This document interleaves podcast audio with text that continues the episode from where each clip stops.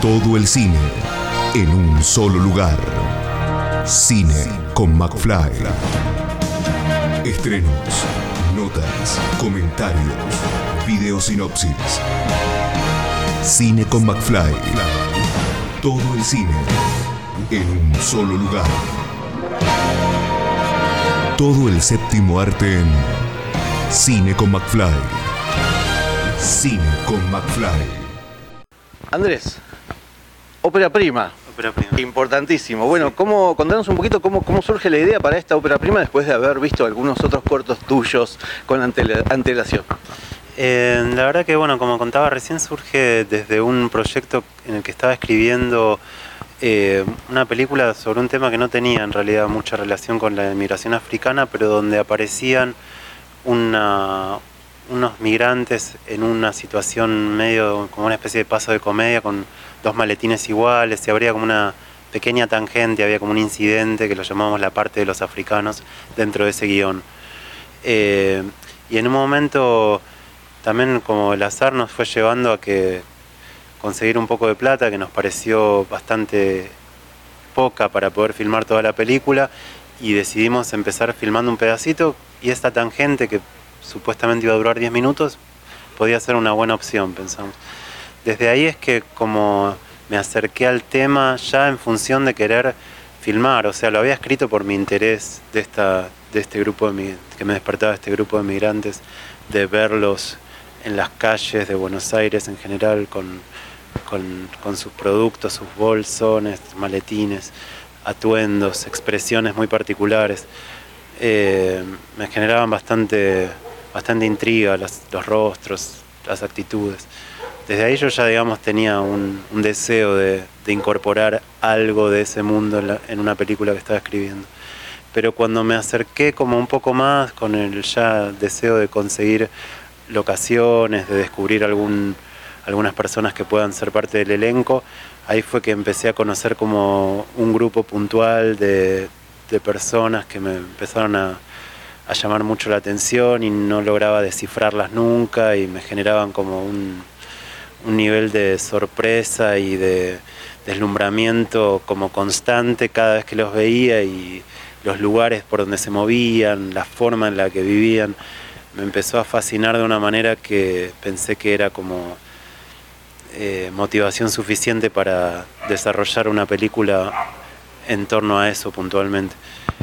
Y a partir de esta, esta motivación que tenés, eh, se creó este, este vínculo con esta, esta parte de- del mundo. Y bueno, ¿cómo, cómo, ¿cómo fue convivir? Porque me imagino que debe haber pasado mucho tiempo por lo que vemos en la película. Y eh, bueno, encontrar a este, este protagonista tan particular también. Sí, fue, hubo realmente una convivencia bastante, bastante intensa durante esos años. Yo visitaba mucho a estos amigos nuevos en sus pensiones, quería ir a casi todas las fiestas religiosas que podía, que se desarrollan bastante seguido. Me acercaba a los lugares donde tenían que hacer trámites de documentos. Pasaba muchísimo tiempo en once con los manteros, comiendo comida senegalesa ahí con ellos. En, visitaba mucho el local de un, de un chico que se llama Gora, que es periodista y filma también los eventos de su comunidad, entonces éramos en cierta forma colegas. Y a pesar de que él casi no hablaba español, lo visitaba un montón y nos habíamos hecho amigos y, charlábamos un poco a través de, una persona que, estaba, que solía estar ahí con él, que, que sí podía ser de traductor. Eh, y disfruté mucho, la verdad, pasar todo ese tiempo en esos entornos y eso, como te contaba recién, no dejaba de sorprenderme y de fascinarme con las cosas que pasaban. Eh, sí, son vidas como muy, muy, muy osadas, muy, muy, muy, muy inimaginables para, para nuestra vida burguesa porteña. digamos. Sí, se, nota en algunos comentarios que vemos que tiene el protagonista con, con quien está, con su familia del otro lado, comentándole acerca de qué es lo que nosotros tiramos y que en otros lugares del mundo eh, es su comida diaria. Eh, y hablando de eso, eh, este protagonista ¿cómo, cómo, lo, cómo lo elegiste? ¿Cómo dijiste, acá ya tengo a quien vamos a, llevar? Eh, no sé si a partir de ahí fue el guion, si el guion se armó a partir de esto o se fue este, moldeando. La verdad como que me di cuenta después de un tiempo que las personas con las que me pude vincular como así en extenso y que fueron los que los que protagonizaron la película y con quienes todavía sigo manteniendo un vínculo y etcétera, son personas que de una u otra forma estaban ligadas al mundo de las artes. Y había en cierta forma, más allá de las, de las, eh, de las diferencias abismales que pueda haber en, en, las vidas de uno u otro, había como un código en común y, y había una cotidianidad en la que nos divertíamos mucho. Eh, uno de los chicos, el que recibe al protagonista cuando llega a la pensión, es hijo de un hijo y hermano de cineastas en Dakar. Eh, y él en, algunos momentos de su vida trabajó en la escuela de cine que fundó su padre. De hecho, su familia le reclama que vuelva a Dakar a hacerse cargo de la escuela de cine porque su padre falleció hace un par de años. Y Muntajá y otro de los chicos que, que también participa, el de Rastas, Muhammad, tienen una especie de abuelo que es un personaje de la cultura senegalesa, un músico conocido de allá que se llama Samba de Avare y que y eso es como se lo llama la traducción por lo que entendí es, algo así como decir personaje de la cultura. Eh, entonces ellos también como y además ellos tienen son músicos además de vendedores además de eh, buscarse la vida, digamos, tienen, sobre todo Mohamed eh, es cantante, a veces trabaja cantando en el subte y Muntajá a veces lo acompaña con la percusión, no, no como trabajo cotidiano, pero alguna que otra vez, o a la noche, después del trabajo, es muy común que se junten a hacer música. Entonces ellos, digamos, tienen un, una experiencia artística cotidiana y y una noción de, del juego, de actuar y etcétera, que le salía muy natural también por todo eso. Eh, entonces, bueno, finalmente fueron las personas con las que pude como establecer vínculos un poco más duraderos. Bien, y para terminar, ¿qué, fue lo más complicado en, el, en, en, esta ópera prima tuya, digamos? Porque hay diferencia en hacer eh, cortos y pasar al largo. Eh, además, con una temática complicada en estos momentos, en, quizás en cualquier parte del mundo, no solo aquí en Argentina o en Buenos Aires, la inmigración eh, en este caso.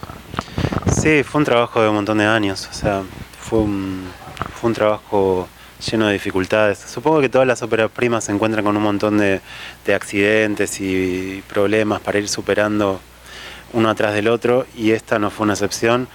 Hubo problemas de todo tipo, se nos acababa el dinero, volvíamos a conseguir más dinero. Eh, el protagonista desaparecía, perdía el celular, se iba de viaje, no se sabía si iba a volver o no, volvía. Eh, por sorpresa también podíamos volver a retomar. Nunca sabíamos si íbamos a poder generar más material suyo o si, o si iba a haber que seguir filmando a algún otro personaje o arreglarnos con el material que ya teníamos. Varias veces estábamos atravesando esas situaciones.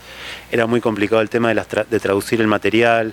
Filmábamos, digamos, muy a ciegas, muy desde la sonoridad de las situaciones, desde la charla que podíamos tener previa o posterior saber un poco si estaba por dónde iba el asunto, pero nos enterábamos muchas veces eh, de cosas que no tenían nada que ver con lo esperado una vez que traducíamos.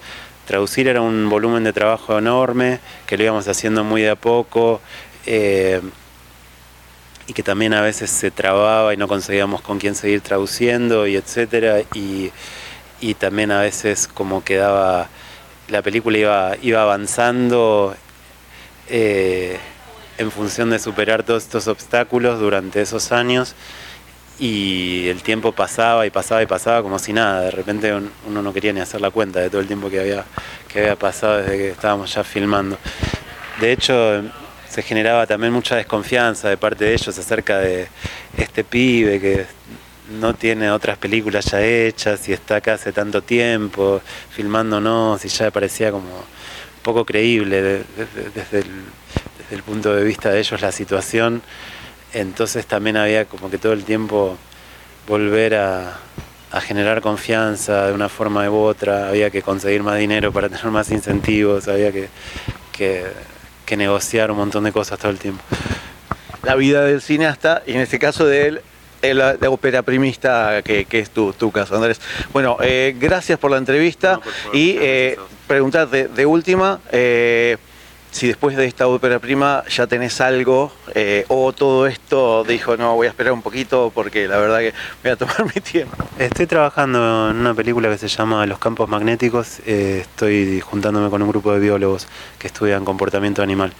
específicamente estudian las aves y bueno, por ahora no quiero contar mucho más, porque seguro va a ir cambiando muchísimo todo, pero, pero sí estoy trabajando en eso. Bueno, felicitaciones. Dale, no, y muchísimas gracias por, por la nota y todo. Escucha esta, otras entrevistas y mucho más en el programa radial en vivo de Cine con McFly todos los jueves a las 21 por Radio Aijuna 947 o en aijuna.fm.